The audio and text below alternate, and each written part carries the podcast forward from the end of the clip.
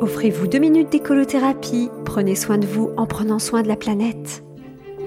Bonjour, c'est Flora et Brige. Dans une précédente chronique, je vous révélais ma tendance à la flexitarianité, au flexitarisme si vous préférez. De toute façon, le terme est nouveau pour décrire un phénomène émergent.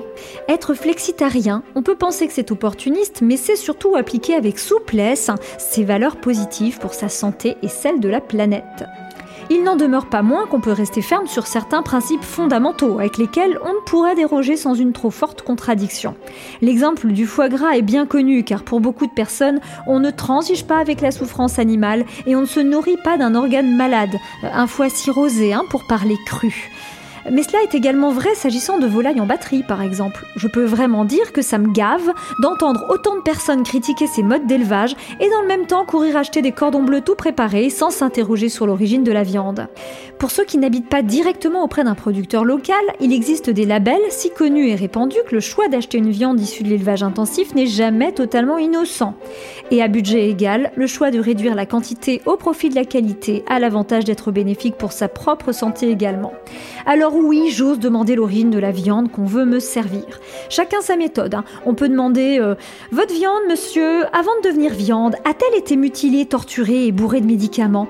Mais bon, dit comme ça, ça peut couper l'appétit et l'ambiance au moment de la prise de commande, ou même vexer le maître restaurateur qu'on appelle chef tout de même. Alors moi, j'ose pas, hein, et j'aime me projeter dans du positif, dans un monde harmonieux où tout le monde danserait sur des arcs-en-ciel en faisant des câlins aux licornes et aux bisounours, dont personne ne songerait à manger la viande, on serait tous d'accord. Alors je demande tout simplement si la volaille a eu une vie heureuse. On parle de la vie, hein, pas de la mort, hein, parce que la question de l'abattage, c'est encore autre chose. Si votre interlocuteur la joue moqueur en vous répondant par exemple Je ne sais pas, je l'ai pas connue la pauvre bête, je ne sais pas vous, mais moi tout de suite, je me dis qu'une personne aussi indélicate risque également d'être un cuisinier peu délicat. C'est alors le moment de poser mon choix, un choix en cohérence avec des valeurs à ce point intangibles qu'on peut les comparer au bloc de constitutionnalité auquel on ne déroge pas en démocratie. Un flexitarien peut parfois paraître opportuniste, mais jamais laxiste.